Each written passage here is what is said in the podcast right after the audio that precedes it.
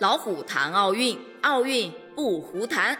欢迎收听《虎谈奥运夺冠二零二一》，我是主播纸糊的母老虎。他来了，他来了，谁来了呢？当然是开幕式啦。反正啊，截至目前为止，我是还没有收到取消开幕式的通知，所以呀，我就开开心心的开始盘点开幕式的看点了。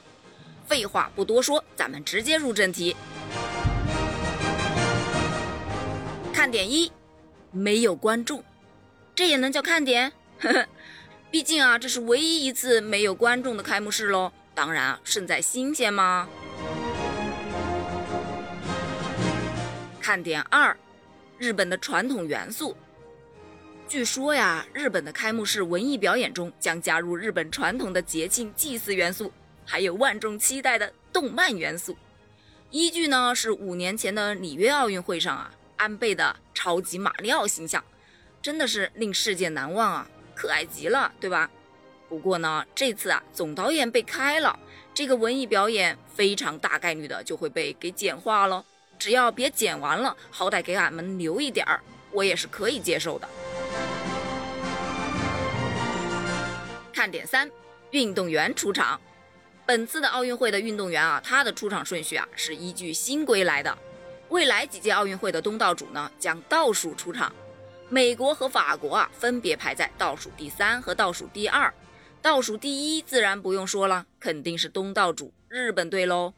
我们中国的体育代表团是第一百一十一位出场，据说呀是根据日语五十音的顺序排的，厉害了吧？一一这个数字非常的吉利，嗯。总共出场七百七十七人，这是我们境外参赛规模最大的一届了。对了，隆重介绍一下，我们中国体育代表团的旗手分别是朱婷和赵帅。朱婷呢是咱们女排的主力选手，也是中国体育夏季奥运会历史上的第一位女旗手。赵帅呢是里约奥运会跆拳道男子五十八公斤级的冠军。呵，作为门面担当，绝对是够够的，对吧？看点四，宣誓。本次奥运会的誓言啊，被大幅度的修改了，强调了团结、包容、非歧视和平等的重要性，而且宣誓的人数啊，也从以往的三人增加到了六人，运动员、教练员、裁判员各两名。其实啊，说到这个宣誓是看点。我对于我个人来说啊，其实我还是觉得有点勉强的。毕竟啊，每次我们学校开运动会的时候，那个宣誓环节都是我最想跳过的环节，因为它实在是太长了。我真的只想快点进入比赛呀，毕竟我就是冲着比赛来的嘛，对吧？看点五，点燃奥运圣火，这个环节历来呀都是最最神秘的，也是最最令人期待的了。据说呀，东京奥运会的主火炬是在东京江东区的临海处梦之大桥上，离体育馆好像还挺远的。所以呢，我真的挺好奇的，本次会用哪种方式去点燃主火炬呢？